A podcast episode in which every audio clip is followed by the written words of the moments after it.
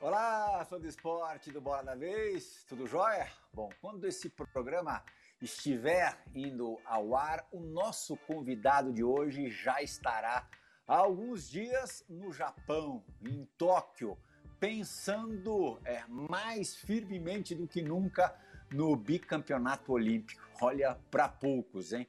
Na verdade, ele pode conseguir algo único: o primeiro jogador de vôlei de praia brasileiro na história a ter dois ouros olímpicos. Três medalhas olímpicas a gente tem Emanuel e Ricardo, mas além de igualar o número de medalhas, o nosso convidado pode superá-los com dois ouros. Bruno Vicari, que está aqui do meu lado direito, é, entrevistou o nosso convidado em setembro de 2020, no seu ótimo giro do Vicari. E eu me lembro que assim que ele terminou a entrevista, eu não sei nem se já tinha sido publicado, ele me disse, André, você precisa levar o Alisson Mamute no Bola da Vez. falei, Bruno, é, eu, lógico que o, o, o Mamute é sempre super bem-vindo. O cara é campeão olímpico, pô. É, só a, a biografia esportiva dele já é o suficiente. Mas ele, o Bruno me disse, não, você não está entendendo. O cara, além de jogar bola pra caramba, é um monstro falando, super articulado, descolado, bem informado. E depois eu pude comprovar isso tudo ouvindo o podcast do Bruno Vicari com o Alisson Mamute. Portanto, hoje eu estou aqui super, super ansioso por essa entrevista, um cracaço e também muito bom é muito talentoso, craque também nas palavras. Alisson Mamute, que prazer tê-lo no Bora da Vez. A diferença em relação a setembro de 2020 é que agora você joga por três. Você jogava por dois até é, quatro meses atrás, você e a Tatiana, e agora tem a Catarina, sua filha de quatro meses, no meio dessa história. E você imagina que vai ficar agora no Japão um tempo maior do que você já ficou distante é, do, do rebento, da rebenta. Como é que você está se condicionando para isso? Eu costumo fazer essas perguntas é, de foro pessoal um pouco mais adiante nas entrevistas, mas hoje eu vou fugir um pouquinho à regra e vou já te perguntar de cara, já para te balançar, balançar suas estruturas. Vai ser duro ficar longe da Catarina? Poxa, primeiro obrigado pelo convite. É, eu adoro esporte, adoro. Só que em casa só tem canal de esporte, então participar desse programa aqui para mim é mais uma conquista, mais uma medalha e eu estou muito emocionado. Obrigado pelas palavras, pela apresentação. E realmente, é, vou até dar uma coçada aqui porque ficar longe da filha é, é difícil. É difícil. Eu já joguei algumas etapas do circuito mundial esse ano. Assim que minha filha nasceu, quatro dias depois eu viajei para o Catar Fiquei 10 dias lá, foi um torneio, um dos torneios mais difíceis da minha vida. Mas agora não, agora, por um lado, ela já está com quatro meses, já está tudo estabilizado. É, a saudade, óbvio, que vai aumentar cada vez mais. O fuso horário, a gente está se programando aqui, como é que vai ser, porque eu tenho 11 horas na frente lá no Japão, mas não estou sofrendo por antecipação. Isso eu posso garantir para vocês. Eu estou curtindo cada dia, cada minutinho ao lado dela. E depois, graças a Deus, tem essa tecnologia também que veio para ajudar, assim como esse programa de hoje está acontecendo. Então, assim, é, a gente vai com vídeo, com fotos, com telefone, chamada de vídeo e vamos tentando se adaptar aos horários. É. Bruno Vicari, eu gostei ali da, do detalhe ela já está com quatro meses. Não já, tem nem um semestre. Já é uma adolescente, praticamente. Vocês viram ali, ó, na outra ponta também apresentando outro entrevistador. Uma baita satisfação, jornalista de primeira do All Sport, Demetrio Vecchioli, também, lógico, vocês já perceberam, vai participar deste Bola da Vez. Bruno, faça as honras da casa agora. Poxa, obrigado, Plihal, mais uma vez aí pelo convite. Legal estar aqui com o Demetrio e, claro, com o Alisson também. É bom conversar de novo aí com você, Alisson. Já que o Alisson é um fã de esportes aí declarado, eu acho que uma das virtudes que ele tem, e que eu até comparo com a de outros grandes gênios do esporte, é a longevidade. A gente fala muito disso aí do Cristiano Ronaldo, do Federer, do Hamilton, da Serena Williams. Mas, poxa, em 2011 ele já era campeão mundial, já era o melhor jogador do torneio. E agora, 2021, nessa década toda, ele mantém essa, essa regularidade toda e no topo. Ô Alisson, quais são as referências que você tem desses outros atletas de outras modalidades que você leva para sua carreira? Então, é, eu tenho muitas referências no esporte, em todos os meios, meios dos empresários, jornalistas e tudo. E para mim, o, o, diferencial de cada um, na verdade, é o foco, principalmente desses atletas. Eles são focados, eles, eles, eles têm um objetivo muito claro na frente deles. E o staff, né? Eu hoje, como atual campeão olímpico, não estou aqui à toa. E graças ao meu staff, né? É, Alisson e Álvaro hoje são 15 pessoas atrás desse projeto, desde a época que eu fiz o primeiro ciclo olímpico com o Emanuel, depois com o Bruno. Então, assim, esses staffs me fazem estar entre os melhores hoje com 35 anos de idade. Então, assim, é, o que, que é esse staff, né? Fisiologista, nutricionista, preparador físico, técnico, assistente técnico, é, estatístico. Então, assim, é, é isso que me faz estar entre os melhores ainda com 35 anos. E quando eu vejo uma Serena Williams, eu vejo ainda um Cristiano Ronaldo, um Messi, é, além de ser geniais no que eles fazem, eles têm esse staff por trás, né? O documentário do Cristiano Ronaldo ele mostra muito isso. Além do foco de ser ambicioso, é, o staff faz muita diferença. Eu acredito muito que ninguém chega mais no topo sozinho. E você precisa disso, você precisa dessa logística, você precisa desse grupo por trás de você, e eu tenho isso, e eu valorizo muito isso. Uhum.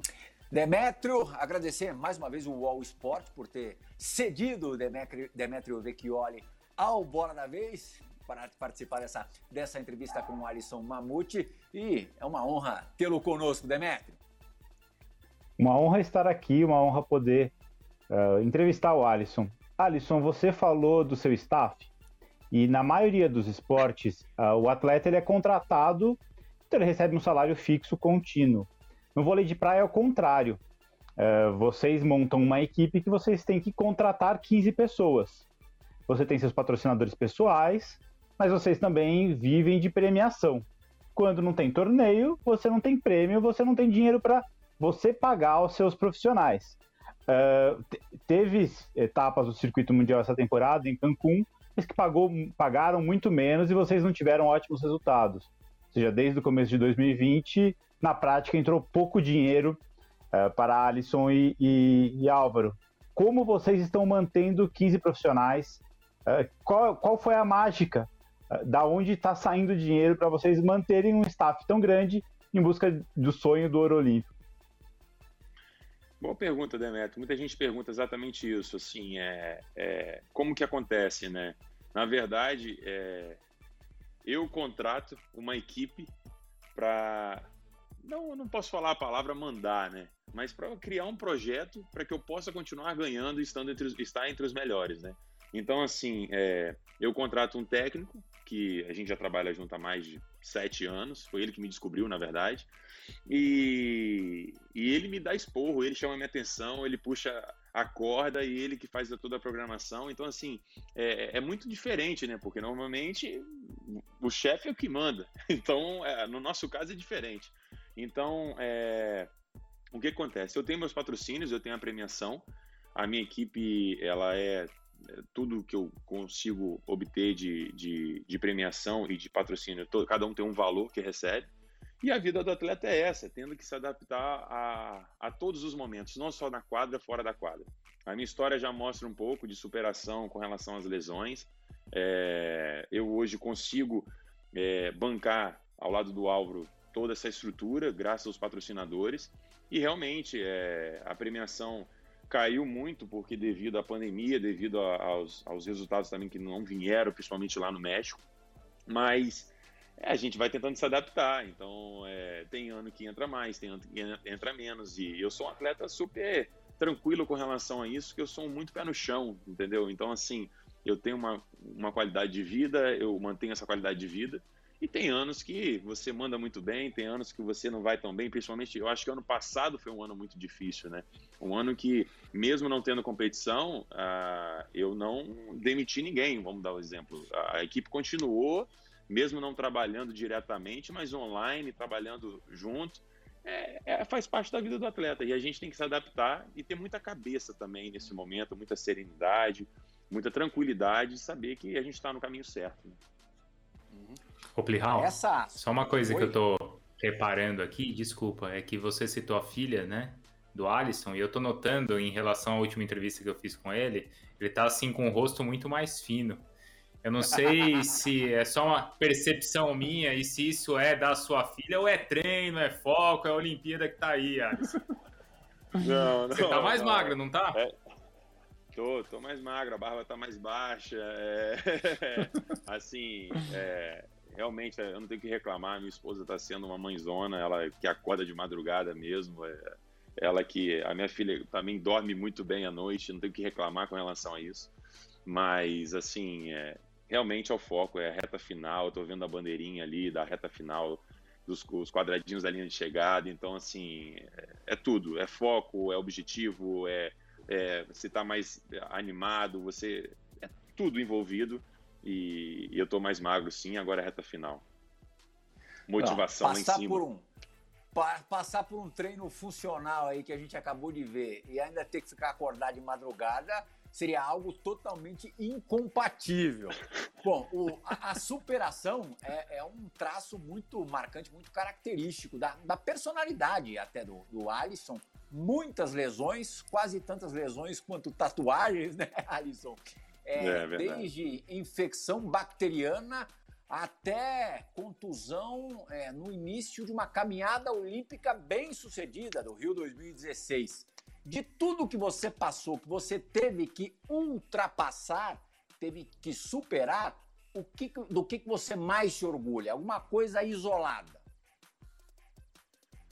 Olha, o que eu mais me orgulho, na verdade, é de ter saído de uma família super é, classe média baixa, que nunca faltou nada e que meu pai nunca deixou faltar nada pra gente, que não era família de esportista, é, de ter recebido vários nãos assim que eu nunca iria chegar e minha família nunca deixou de me apoiar e de não ter mudado quem eu sou assim desde quando eu era um menino, que eu sinto é, com os amigos até hoje, que são os meus amigos desde quando eu comecei.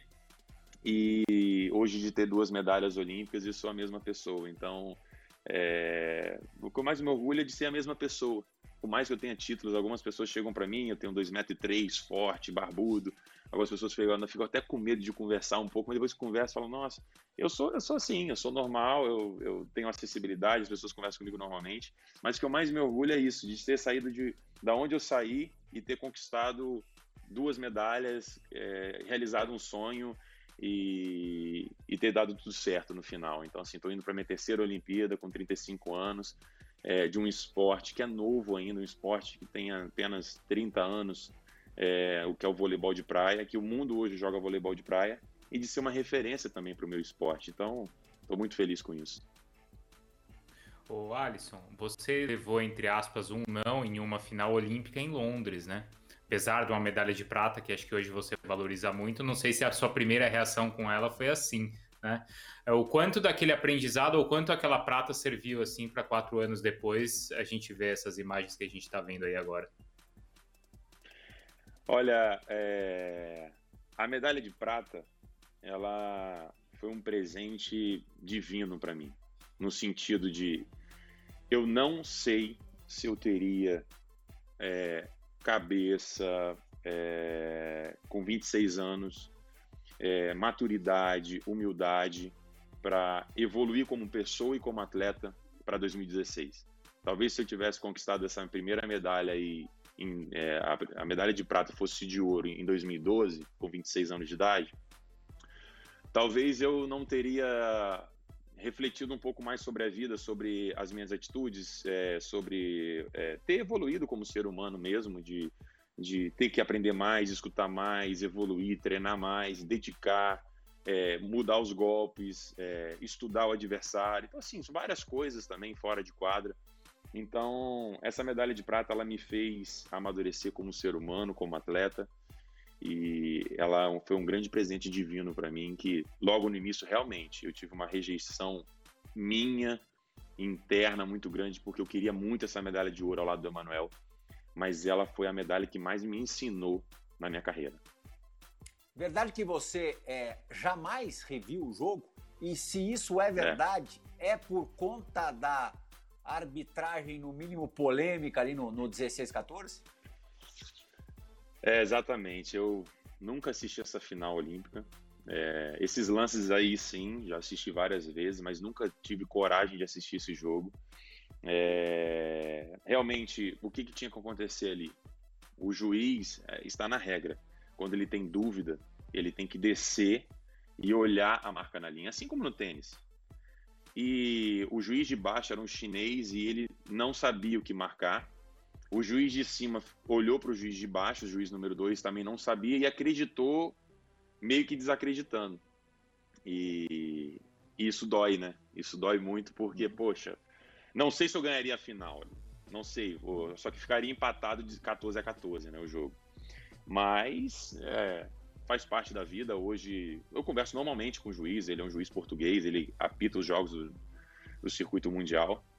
Mas como eu te falei, eu acho que foi um presente divino que eu ainda não tenho coragem de assistir essa final, não tive coragem. E quem sabe um dia, agora como pai mais tranquilo, mais tranquilo ainda, mesmo com a medalha de ouro, mas não tive coragem porque eu queria muito. Eu queria muito essa medalha ao lado do Emanuel, muito, muito mesmo. E eu consegui uma medalha de prata que me valoriza, mas eu queria muito essa de ouro com ele. Alisson, você está com 35 anos, se não estou enganado, né? E está indo para sua terceira Olimpíada e faltam só três anos para talvez ir para uma quarta. E você está perto em número de, de medalhas do Emanuel. É, você tem duas, ele tem três. Está uh, beirando ali, ou seja, daqui três anos você pode ter até mais medalhas do que ele, dependendo do que for agora, mais ouros. É, e são duas perguntas numa só. A primeira é: ser o maior jogador de vôlei de praia da história do Brasil é uma meta da sua carreira? E paralelamente a isso, é possível ser? É possível ser maior que o Emanuel? Vamos lá, começar de trás para frente. É impossível ser maior que o Emanuel. Impossível. Ele tem 170 títulos no circuito mundial, eu tenho 20, 30, eu acho. eu estou muito longe dele. O Emanuel, para mim, é uma referência assim incrível, não só como atleta, mas como ser humano. É impossível ser tocado assim de, assim, de títulos. É, o objetivo, existe um objetivo pessoal meu que, claro, eu posso fazer três finais olímpicas, eu posso ser bicampeão olímpico, mas te garanto que esse não é o meu foco. O meu foco é poder trazer uma medalha para o nosso país, sim, e com certeza ainda está entre os melhores do mundo com essa idade. É muito difícil no esporte hoje você chegar com 35, 36 anos entre os melhores. É muito difícil se manter, porque o esporte evoluiu demais. Você vê no futebol atletas com 1,80, 1,90 fortes. Ontem eu estava vendo o jogo da Eurocopa e assim os caras fortíssimos e assim é, os atletas cada vez mais preparados. Você vê um Zé Roberto que jogava no Palmeiras, parou de jogar, o cara é um atleta, até hoje. Entendeu? E poderia jogar qualquer clube. Então, assim, se você não, se você não tiver entre os melhores ali, mentalmente, fisicamente, motivado, focado, então, é claro, eu estou vivendo esse momento, eu estou com 35 anos, estou apenas três anos de, de Paris, mas eu quero viver a cada ano, assim como eu vivi até agora, mas é impossível passar o Emanuel. O Emanuel nem é o meu objetivo. Meu objetivo, na verdade, eu conquistei ao lado dele uma medalha e tô, vou ser lembrado pro resto da vida com isso. É, é, é, verdade, né? A gente até esquece, daqui a três anos a gente vai ter Olimpíada de novo. Quer dizer, o tempo que você perdeu é, nessa atual Olimpíada, nessa Olimpíada que estamos às portas, será ganho adiante e, e é possível mesmo é, não digo com tranquilidade, ainda mais com essa competitividade toda citada agora pelo, pelo Alisson, mas é possível chegar a mais uma Olimpíada. Seriam quatro Jogos Olímpicos disputados para pouquíssimos. Primeira participação externa, participação de fora, gravada, pré-gravada, de um jornalista muito amigo meu, é, que conhece muito de, de voleibol em geral, Marcelo Laguna, é, vai participar do Bola da Vez de hoje com uma pergunta para o Alisson. Diga lá, Laguna! Olá, amigos do Bola da Vez. Muito obrigado pela oportunidade de poder estar nesse programa e fazer uma pergunta a esse ídolo imenso do esporte olímpico brasileiro, o Alisson.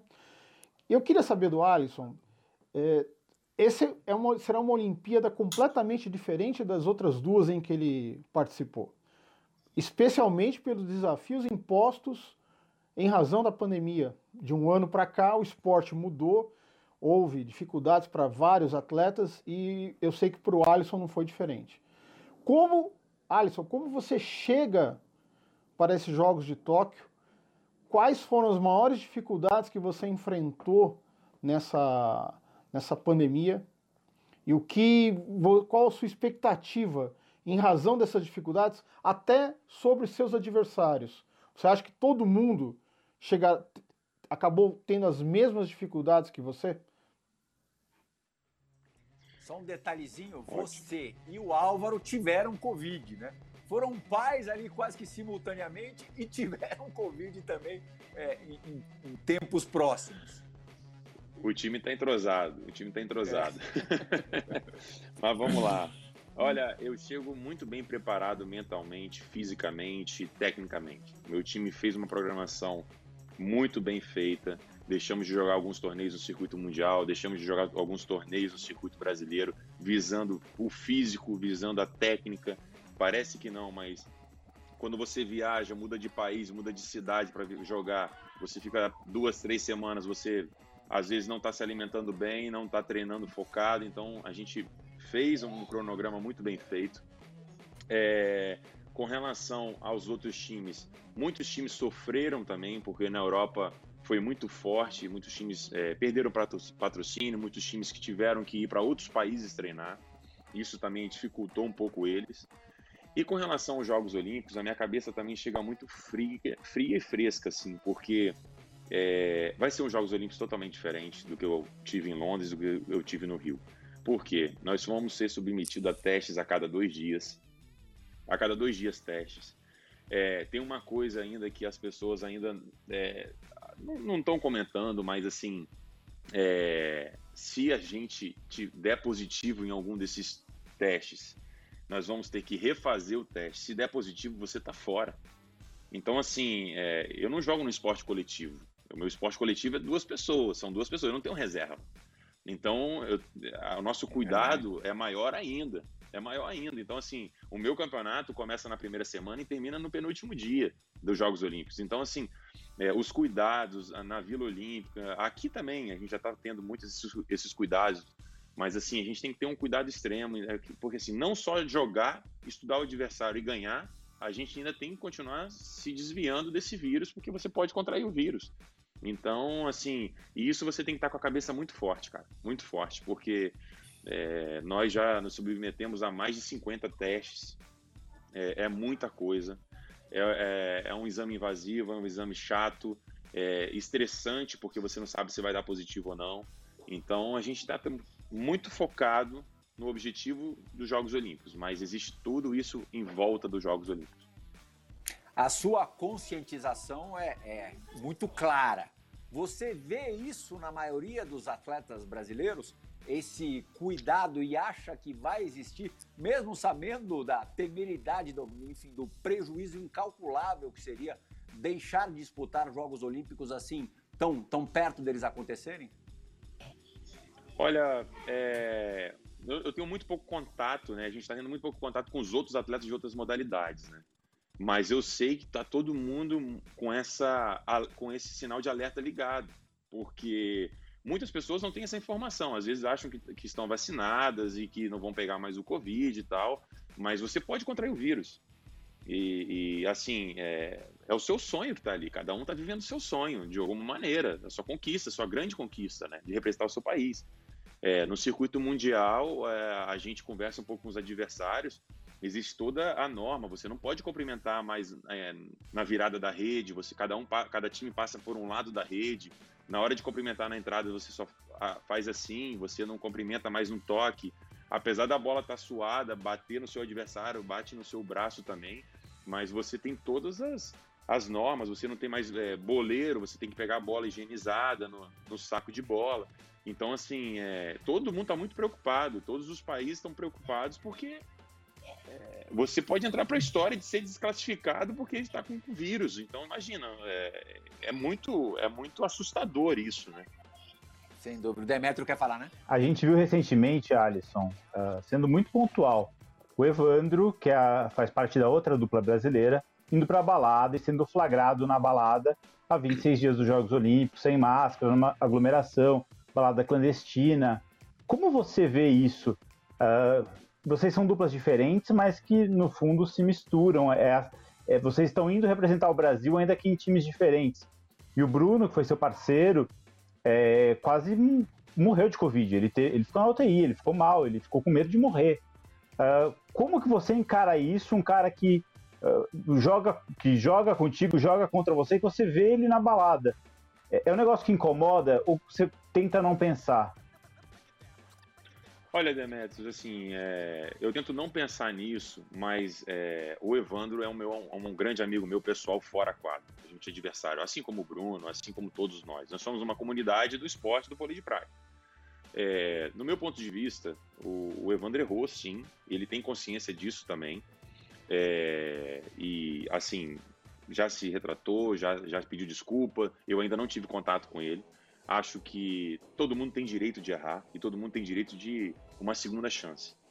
No final de tudo, quem corre mais risco, como eu falei, é ele nessa situação. Claro, ele tem um exemplo ao lado dele, que foi o Bruno, que, como você mesmo falou, poxa, ficou numa situação horrível.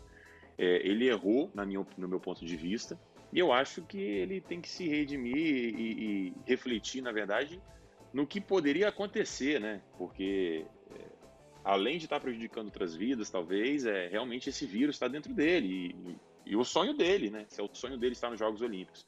Então, assim, é, eu acho que e a internet tá aí, entendeu? Tá, tá, tá aí, as pessoas têm direito de julgar ou não julgar e tal. Mas é, esse é o meu ponto de vista sobre essa situação. Assim, é, é muito delicada, uma situação muito delicada que nós temos que, na verdade, o grande o grande lance disso tudo, a grande consciência disso tudo que, o, que, que esse vírus trouxe para gente é pensar no próximo, né? é pensar no mundo, é, é, é pensar, esquecer é, cor de pele, esquecer classe social, esquecer país, esquecer política e pensar em prol da melhoria e da conquista de, de, de, vencer esse vírus. Eu acho que a realização dos Jogos Olímpicos é isso. A realização dos Jogos Olímpicos é a união dos povos, a união dos povos de todos os continentes. E se esses Jogos Olímpicos estão acontecendo, é exatamente isso. Mostrar que nós vamos vencer esse vírus. Nós já estamos vendo campeonatos enormes acontecendo na Europa, no mundo todo. O esporte voltou, o mundo voltou. E os Jogos Olímpicos é isso. Então eu tento encarar dessa maneira. Nós vamos vencer isso e esses Jogos Olímpicos vai ser o maior da história, na minha opinião. É, o Alisson estava falando de erro, né? Queria falar dos erros que ele enfrenta ali na quadra. Porque acho que essa é até uma similaridade, né, Plihal? Você que é bom tenista com o tênis. O jogador de vôlei de praia e o tenista, ele convive com o erro toda hora, né? Não é, Plihal? Toda hora você é, erra. Bom, e toda hora... Bom eu, eu erro toda hora mesmo. então, toda assim, hora é. Isso. O que eu mais Ainda não tem a medalha é olímpica. Ainda não tem a medalha olímpica, mas o erro tem. E o seu erro está ligado diretamente a um ponto do adversário. Só que rapidamente você precisa virar a sua cabeça porque tem um novo ponto a ser jogado, né? É, como é que você muda isso rapidamente? Olha, nosso esporte é totalmente diferente de outros, né? Tipo assim, você falou muito bem que parece muito tênis, né? Você joga com o erro do adversário, você não tem contato físico e você se beneficia você fica alegre com o erro do outro, né? Não só com o seu acerto. Então, é, é bem diferente. Uma, uma... Esticando um pouco a resposta, uma vez é, o Sandro Dias, que é skatista, multicampeão, ele foi ver um campeonato no, da etapa do circuito mundial em São Paulo, né, de vôlei de praia, que nós jogamos em Santos. E ele acabou o jogo e falou, pô, que jogão e tal, bem legal. Aí ele falou assim, mas é muito diferente para mim, porque quando o meu adversário faz uma manobra que é impossível, a gente bate o skate, o shape do skate, comemorando por ele. E vocês não, vocês quando dão um bloqueio, vocês é, gritam, bloqueiam ou faz um ace comemorando o seu. Então, assim, é bem diferente o esporte, né? E é exatamente isso. A, a, gente fica feliz com o erro do outro, né? Só que a grande chave do voleibol de praia se chama side out, é virar a sua bola. Na hora que o adversário está sacando, se você vira a sua bola para outro lado, você pressiona ele a ter que virar a bola dele, assim como no tênis. Só que no meu caso tem um bloqueio, tem um sistema defensivo, né? No tênis você também devolve a bola, mas no meu caso tem um bloqueio. Eu saco, eu tenho um saque também. Como que eu vou sacar? Se é flutuante, se é técnico, se é para linha, se é para o meio. Mas é muito parecido. Mas assim, é, o meu, a minha filosofia, a, o que eu acredito muito já é isso trago da escola das antigas e principalmente escola americana. Quanto maior seu índice de side out, que é a virada de bola, mais longe você chega também, né? A sua porcentagem, porque isso ajuda muito no seu voleibol. Porque hoje todo mundo bloqueia, Hoje todo mundo tem dois metros, hoje todo mundo é forte. E só que, além disso, eles são mais jovens. Hoje eles têm 25, 26 anos, 24 anos. Eu já tenho 35. Então, a geração hoje, os top hoje tem 2 e 5, 2 e 10. Olha isso, jogando vôlei de praia, 2 e 11. Oh, então eu tenho que me superar em outras. Eu tenho que ter mais golpes na virada de bola, eu tenho que ter uma largada melhor, eu tenho que ter um ataque melhor, eu tenho que ter bolas diferentes que vão mudando o jogo. Então, é, eu tento focar sempre mais no side-out, que o bloqueio, o sistema defensivo acaba sempre aparecendo. Alisson, mantendo o assunto erros, quando você está num esporte individual, se você erra, você fica bravo consigo mesmo. Quando você está num esporte coletivo e você erra, os outros podem ficar bravos com você, mas é, faz parte no time de futebol. Tem 10 para você dividir a responsabilidade, acontece no jogo, no outro melhora. No esporte de dupla, o seu erro influencia, tem uma influência muito maior sobre o seu parceiro. É, se você, num jogo, você exagera demais no saque e você perde por isso, você perde o seu parceiro também. Uh, e por isso, imagino as relações no vôlei de praia não sejam fáceis. Uh, elas são muito intensas. Qual é o segredo para uma dupla dar certo e por que, que uma dupla costuma dar errado? Primeiro, ela costuma dar errado quando ela não atinge o objetivo. Para completar, é assim, para resumir, na maioria das vezes ela dá errado porque não atingiu o objetivo, ou de resultado, de relacionamento, ou de, de, de é, opiniões sobre aquilo. É, e para mim o segredo de dar certo são vários, é, são várias partes. Primeiro, o objetivo ser o mesmo. Se o objetivo é o mesmo, você está humilde, você tá humilde para passar por cima dos seus defeitos, a escutar mais, a querer evoluir e aprender cada vez mais. Então, isso te leva para o mesmo patamar junto. Então, assim, se você está com o mesmo objetivo, ó, nós queremos. A dupla Alisson e Álvaro, quando se juntou, tinha esse mesmo objetivo: classificar para os Jogos Olímpicos e brigar para uma medalha. Nós passamos por várias dificuldades e conseguimos hoje estar perto de atingir esse objetivo quer fazer o melhor para o nosso país, conquistar uma medalha. Então, assim, é, eu acredito muito nisso. E o relacionamento, claro, somos duas pessoas diferentes, é uma sociedade. É, eu tenho a minha personalidade, o Álvaro tem a dele. Por mais que eu tenha duas medalhas olímpicas e alguns títulos, eu escuto muito o Álvaro, dou liberdade para ele liderar o jogo, liderar o time, liderar. O que, que é liderar? É a gente entra com uma tática no jogo, mas o jogo ele muda no primeiro ponto a estratégia. E ele, com 30 anos de idade, sem ter duas medalhas olímpicas, ele tem liberdade. Parceiro, vamos mudar o jogo para cá, vamos fazer essa marcação, ok, vamos fazer. E eu tenho que estar com o ouvido aberto para entender também e escutar.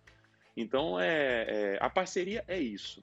Os objetivos seriam os mesmos, a personalidade, claro, são diferentes, mas a gente, claro, é um casamento. Você tem discussões, você tem objetivos, você tem é, dias bons, dias ruins eu convivo mais com ele do que com a minha esposa. Então, no sentido, eu sei o prato que ele gosta, eu sei o que ele gosta de fazer, que horas que ele dorme, qual é a rotina dele. Ele também sabe a minha. Mas a gente tem que ter muita, muito respeito e hombridade também, e humildade de saber se relacionar com outras pessoas e, e entender. A gente já falou um pouquinho aqui sobre o lado é, psicológico, mental, emocional do, do esporte. E a segunda pergunta pré-gravada é: tem a ver com isso, tem bastante a ver com isso. É do craque, ótimo, Guilherme Costa, jornalista da, da Globo. É, a essa altura também já deve estar no, no Japão, acho que vai acompanhar os Jogos Olímpicos de, de perto. e ele vai falar sobre. É, é, a, a, pergunta dele, ah, não, não, não quero entregar, mas é, é em cima das suas expectativas e as expectativas dos outros em relação a vocês, a você e o Álvaro. Fala, Guilherme. Olá, amigos. É um prazer fazer parte do programa com vocês. E a minha pergunta para o Alisson é a seguinte: Alisson, você, quando era bem mais jovem, lá na Olimpíada de Londres 2012, você chegou como um dos favoritos, você fazia dupla com um dos melhores jogadores da história, que foi o Emanuel. 2016, vocês chegaram como campeões mundiais, ainda tinham toda a pressão de jogar em casa, então vocês também eram favoritos. Agora, para 2021, a gente analisando os resultados, pelo menos, você e o Álvaro não chegam exatamente como favoritos, né? Se a gente pegar os últimos campeões das etapas do circuito, dos campeões mundiais, é, Catar, Noruega, até mesmo a Rússia, chegam com mais chances de medalha, claro, baseado nesses resultados recentes. Como que é, como está sendo para você chegar a uma Olimpíada sem tanto favoritismo? Você nas últimas duas chegou como favorito. E como que é ter países que não têm muita tradição no vôlei de praia chegando muito bem nesse ciclo, como a Noruega, como a Rússia e até mesmo o Catar? Muito boa pergunta. É muito legal também chegar como não favorito por um lado, mas não adianta. Eu sou, é, por um lado, não eu me coloco esse rótulo, mas quando eu chego, eu chego como atual campeão olímpico. Então, assim, no circuito mundial também, quando a gente chega, quando começa, é, passa das oitavas, nas quartas, a gente chega na semifinal, existe sim esse, esse favoritismo, mas o esporte mudou, né? Como eu falei, né? É, ele mesmo falou aí dos três países: Noruega, Rússia, Catar, Alemanha. São países que perceberam que o voleibol de praia é um esporte barato, um esporte que dá para investir e que traz retorno para o país com medalhas, com títulos, né? Então, é, a Noruega hoje tem uma escola de vôlei de praia com mais de, de 50 quadras cobertas. Esses meninos são é, frutos de um trabalho de longo prazo, que vem outros meninos aparecendo também da Noruega, que já tiveram técnicos brasileiros ensinando a Noruega a jogar voleibol de praia. A Rússia é atual campeão mundial, tem uma escola incrível de voleibol, é uma, um dos maiores concorrentes do Brasil e, e assim vem crescendo cada vez mais. O Catar são dois atletas jovens, dois atletas naturalizados, eles são da África, são africanos. Um deles já estiveram na Olimpíada de 2016, já, já esteve na Olimpíada de 2016. Um técnico argentino que é, tem um estilo de jogo com muito volume de jogo. E, como eu falei, o esporte hoje cresceu, não é mais só Brasil e Estados Unidos. É, eu te confesso que, por um lado, é muito bom não chegar como favorito. Eu vou comer pelas beiradas, porque a pressão realmente é muito grande. Mas eu estou muito focado no meu objetivo. Então, eu acredito que vai ser diferente. Diferente em todos os sentidos essa Olimpíada. Esse último ciclo olímpico foi longo, né? Cinco anos, um a mais do que o normal. E pro, e pro Alisson cheio de emoções. Três parceiros Começou com o Bruno, passou pelo André e hoje é o Álvaro. Um oferecimento do Ricardo, outro campeão olímpico, que cedeu o seu parceiro para você, Alisson. Vocês começaram na 46 colocação no ranking mundial e depois de 10 etapas do circuito mundial alcançaram o terceiro posto, muito significativo. Mas eu não quero que você fale do Álvaro mais não. Quero que você fale um pouco mais do Ricardo, da relação de vocês. Oh, o Ricardo, assim como o Emanuel, para mim são é um atleta intocável, assim, né? São dois atletas que, poxa, eu acordava cedo aqui em Vitória, no Espírito Santo, para assistir esses caras. É, depois tive o prazer de jogar ao lado do Emanuel, jogar muito contra o Ricardo, jogar um rei da praia ao lado do Ricardo. E essa, essa dupla se juntou quando o meu time com o André acabou e eu comecei a, a procurar sobre os meus parceiros, possíveis parceiros. E eu não conhecia o Álvaro pessoalmente, como eu falei na resposta passada, e é importante você saber como é o ser humano, né? E eu liguei pro Ricardo e ele falou: Cara, é um menino super tranquilo e principalmente você vai se surpreender muito porque ele, ele gosta do que ele faz, ele ama, é o sonho dele. E eu, nesse momento, eu já tô com uma idade avançada, já não tô jogando circuito mundial e ele está preparado para classificar para os Jogos Olímpicos. Então, assim, quando ele me falou aquilo, ele me deu um suporte tremendo, me deu total condição de ligar para o Álvaro. E eu liguei para o Álvaro e falei: Tudo bem, Álvaro, aqui é o Alisson e é, eu tô te ligando para saber se você quer ir para os Jogos Olímpicos comigo. com todas as dificuldades. Se você quer classificar comigo, ele falou, eu topo, eu tô dentro. Então, assim, o Ricardo, ele preparou toda a cama, ele me apresentou o Álvaro antes de eu conhecer o Álvaro, e é um cara que dispensa comentários, não só pelos títulos, pela postura, pelo atleta que ele é, ainda joga, acabou de entrar no Hall da Fama do voleibol, é, mora hoje nos Estados Unidos, é um atleta referência pra gente. O, o Ricardo é um cara é, que às vezes não fala muito, mas o quando ele fala, principalmente com a gente, ele dá uns toques assim que você fala, nossa, da onde veio essa voz, né? Ele tá de fora e sempre tem contato comigo, manda mensagem, quer saber como foi a semana de trabalho com o Álvaro também. Então, assim, não é à toa que é um campeão olímpico, dentro e fora de quadra, né? Então, assim, eu sou muito grato a isso, a esses dois caras aí, Ricardo e Emanuel. Ô, Alisson, o, o, quanto dessa, desse, a gente fala, falou muito, né, nessa parte aqui toda dessa questão mental. Quanto existe de jogo mental dentro do quadro, você contra o adversário? Como é que você intimida o adversário? Existe isso? É algo que você, que você faz, faz parte do seu jogo? Sem dúvida. Cada um tem a sua tática. Eu, eu gosto até de olhar isso. Mas é que ali é todo mundo, é todo mundo gigante, né? É, o tênis tem muito também. É muito legal. Uhum. É muito legal porque eu fico olhando. Então, assim, existe um respeito, você não pode comemorar de frente quando você faz um ponto, tá. mas é, existe um, um, jeito sim de. Tem atleta que gosta de ficar atacando na rede, fazendo barulho, atacando a bola forte, ou não sei o que. Isso para mim, eu já tenho 35 anos, já vi tantas coisas acontecer.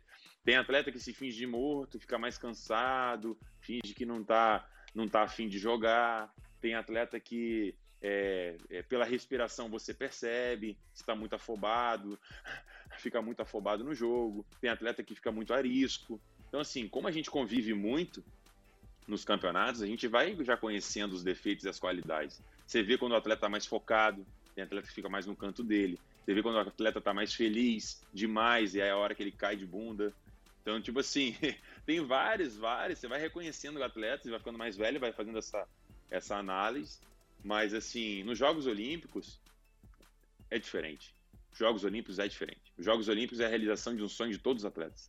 E ali é, você representa uma nação, ali você não está é, brigando por uma medalha do circuito mundial que semana que vem tem outra etapa. Ali você realmente está com a sua nação nas costas e você é, tem que mostrar por que, que você está ali, por que, que você classificou. Então é diferente. Por isso que eu estou falando, esses Jogos Olímpicos ele vai ser bastante diferente, porque não, vai, não sabemos ainda se vai ter público ou não, se vai ser público japonês ou não. Então, assim, essa geração mais nova é uma geração é, diferente, que talvez não aguenta muita pressão de torcida contra ou a favor. E se não tiver torcida, se a torcida for japonesa, é uma torcida que só comemora durante o ponto. Então, assim, muitas coisas bacanas vão rolar nesses Jogos Olímpicos que a gente vai ter que se adaptar rápido. Alisson, como que você está lidando com a autoconfiança no, no, no trabalho de vocês? Eu estava olhando os resultados durante o seu ciclo de 2012 para 2012 com o Emanuel. Vocês tiveram um 17 lugar. De resto, no, nono para cima, que significa pelo menos oitavas de final. Com o Bruno Schmidt, vocês tiveram um 17, acho que na segunda etapa que vocês jogaram, depois mais um no, século, no, no, no, no ciclo inteiro. Agora a gente está falando de uma Olimpíada que você chega com três 17 lugares só esse ano. São resultados bem piores do que você está acostumado. Você não está acostumado a parar na fase de grupos, uh, na primeira fase da competição. Como que você lida com, a, com o trabalho de vocês? O saber, meu trabalho está sendo bem feito? Você coloca em dúvida esse trabalho a partir desses resultados que são bem piores do que você está acostumado? Bem legal isso, bem legal essa pergunta também, porque assim, é, quando a gente vai jogar, o atleta ele quer ganhar, na minha cabeça, né? Eu também quero ganhar, sempre. Enquanto eu estiver jogando em alto rendimento, eu vou querer ganhar. Mas a gente sabe a programação que a gente está passando. Então, assim, esses resultados, óbvio, foram resultados é, de percurso que acontecem e tal. É um outro momento, é um outro, é um outro time, é uma, um outro projeto. Só que nós sabemos, principalmente, aonde nós estamos entrando, assim. Então, assim, dá um exemplo rápido. A gente ficou em 17 no México, mas a gente sabia que a parte física ali estava cobrando muito. que a parte técnica ainda não estava fiada, porque a gente estava puxando de uma maneira que assim, ó, vocês vão jogar preso. E jogar preso pro atleta é a pior coisa do mundo. É você brigar com o seu corpo e com a sua mente o tempo todo, porque você quer jogar e o seu corpo não vai de uma maneira que você gosta. Por que, que eu falo isso? Em todos os esportes são assim. É, o atleta ele só quer ficar na ponta dos cascos, esse é o vocabulário. É, voando, voando. Só que durante o ano, você não consegue voar o ano todo. Inclusive, isso a gente vê em estudos fisiológicos de time de futebol, de time de basquete, de time de vôlei. Então, a gente, o nosso foco foram os Jogos Olímpicos. E tanto é que a gente cresceu mais para agora, para a reta final. Então, é, é difícil? É difícil. É, mas em nenhum momento eu questionei a equipe, com muita conversa. Hoje eu tenho 35 anos, eu falo, pô, cara, eu quero jogar solto aí, meu técnico. Você vai ter que saber lidar com isso. Vai cansar mais, vão exigir mais de você, mas isso vai dar um retorno lá na frente. Então, é difícil? É difícil, mas é, é encantador por um lado, não sei se essa é a palavra, é, é, é desafiador você jogar assim. Então eu não fico olhando muito os resultados do circuito mundial nesse sentido. Eu olho que eu estou classificado, eu estou chegando bem, minha equipe está bem preparada. Agora, o resultado que vier vai ser um resultado de Olimpíada e, e espero que seja um resultado bom. Mas a gente está chegando bem preparado e eu acredito nisso. Primeira e única. Oi lá, vai lá, Bruno. Não, é rapidinho, só contar até uma história, o Alisson acho que depois pode completar, ou no próximo bloco, de como ele também no Rio se preparou para enfrentar de repente uma derrota. Uma vez, em uma entrevista que eu vi do Amir Klink, que eu fiz com o Amir Klink, falou, ele contou que quando ele estava desenhando o barco para atravessar o Atlântico a remo, ele queria desenvolver um barco que não virasse. E não conseguia. Até que o um engenheiro falou assim: o seu barco em algum momento vai virar. Você precisa de um barco que desvire. E o Alisson acho que viveu algo parecido com assim: olha, é possível que em determinado momento de um torneio eu perca, mas eu preciso desvirar. Né? Acho que tem, tem uma, algo aí também que o Alisson pode depois contar pra gente. Ah, pode responder agora, pode responder agora. É, bem verdade. Em 2012, a partida que eu perdi foi na final, né? Ganhei todos os jogos e perdi na final. Não tinha como mais, tempo de revirar, né? Esse barco, né? Mas 2016 nós começamos como realmente favoritos. Existia todo a história no Brasil, problemas políticos, é, desvio, as, as contas chegando e a pressão do brasileiro de jogar uns Jogos Olímpicos no Brasil. Primeiro jogo que nós fizemos foi contra o Canadá, um jogo muito apertado. E eu lembro até hoje da pergunta do repórter: falou, ah, vocês ganharam 2 a 0 mas foi apertado. O que aconteceu? Eu falei: não, não importa, nós ganhamos o jogo. Então, tipo assim, com todo respeito, é, isso é normal, isso são Jogos Olímpicos, está sendo dentro de casa. 15 mil pessoas gritando, botando a sua emoção ali dentro. No segundo jogo, nós perdemos para a Áustria. E nós tínhamos que ganhar o terceiro jogo contra a Itália. E nesse jogo contra a Itália, eu torci o pé. E mesmo assim nós ganhamos esse jogo, mudamos a tática dentro do jogo, eu comecei a largar mais e, e me lembrou muito o filme do Daniel San, aquela final, o filme que ele ficava com o pé só, então as pessoas, os adversários ficaram até meio assustados, porque eu estava com o pé só enfaixado e tendo que largar, mudar meu estilo de jogo, e foi, foi, foi bem, bem difícil para mim. Então, você tem que estar preparado para todas essas situações, assim, o, é, além dessa situação toda de Covid, de testes que a gente tem que se preparar, o Japão, nós jogamos lá nesse período, é verão. Inclusive, até a prova da maratona mudou o local. Então, assim, é muito quente, é muito úmido. E a gente tem que estar bem preparado mentalmente para encarar isso. Ah, mas a gente mora no país tropical, mora no Brasil. Não. É bem quente, é bem diferente. Os horários dos jogos, eles acontecem em três períodos, a parte da manhã, da tarde e da noite. Nós não sabemos o horário dos jogos. Então, para isso que a gente tem toda a comissão por trás de fisiologista, de preparador físico. E esse barco está sendo bem preparado, pode ter certeza. ah, esse barco vai chegar no, no seu destino, se Deus quiser, inteiraço. É Quem sabe aí. com mais uma, uma medalha olímpica. Ainda temos um golinho de bola da vez, recebendo hoje o campeão olímpico Alisson Mamute, prestes à tentativa a tentar mais uma medalha olímpica, o, o bicampeonato olímpico, que seria fantástico. Bora da vez, volta já.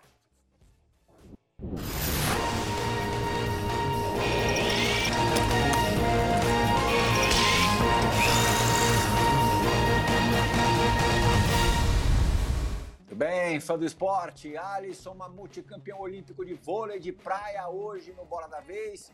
É, finalzinho de Bola da Vez, último set do programa. Alisson, eu comecei o programa, minha primeira pergunta é, foi, é, teve um sentido ali familiar. E a minha última participação com pergunta no programa também será dessa forma. Eu falei da sua filha, agora eu quero falar do seu pai. Seu pai que você perdeu em 2018, recente, era muito próximo. Lógico, pai sempre é próximo do filho, mas a, a, a união de vocês era um negócio ainda mais é, firme e rígida do que o natural, do que o normal. É, inclusive, é, foi ele quem é, deu o seu primeiro emprego. O seu primeiro emprego foi com o seu pai. E ele te passou o significado de trabalho. Qual era esse sentido, qual era essa noção passada de pai para filho, no caso, é com você? Ah, meu pai é uma referência para mim em tudo, como ser humano, como, como tudo, como pai, pai de família. Ele simplesmente esteve sempre do meu lado em todos os momentos. É, não podia viajar muito, tinha uma doença cardíaca e tudo, mas assim, eu ligava para ele, às vezes chateado que tinha perdido um jogo, e falava: tudo bem, vamos para a próxima, ano que vem tem outra. E sempre disposto, sempre querendo me ajudar conversar. Mas essa, essa, esse ensinamento que ele me deu foi quando eu tinha 16 anos de idade, eu estava de férias da escola. É, ele falou: Vamos trabalhar comigo nas suas férias e tal. E aí, no primeiro dia, ele me chamou, 6 horas da manhã, e eu falei: o que, que é isso? Aí ele falou assim, não, vamos embora, vamos, vamos levantar e tal. E o pessoal chegava no emprego 8 horas, né? E na empresa. Aí ele me chegou, a gente chegava 7 horas. Aí eu falei, pai, que isso? 7 horas da manhã, o pessoal nem chegou ainda. Ele falou, é exatamente isso. O olho do dono que engorda o gado. Então, assim, eu chegava, eu ligava todos os computadores, eu pegava o café, eu deixava na mesa, eu montava tudo para todo mundo chegar. Então, tipo assim, é, foi o maior ensinamento da minha vida naquele momento, principalmente de ter que fazer aquilo, de ter que entender que ser o exemplo e hoje eu carrego isso comigo como uma forma de exemplo. Então, quando eu tomei a decisão de morar fora de casa com 21 anos de idade, botar a mochila nas costas e me mudar para o Rio de Janeiro, é, correr atrás do meu sonho, ele falou: independente do que você faça, faça da sua melhor maneira possível. Se você for vendedor de pipoca, venda a sua melhor pipoca. Então, isso que eu tento levar para minha vida, é isso que ele me ensinou e, e que eu vou passar para minha filha, com certeza. Uhum.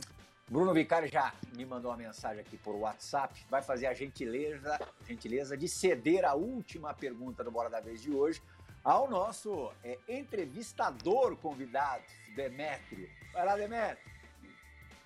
Alisson, já que é para encerrar, o que, que, a gente deve esperar de vocês em Tóquio?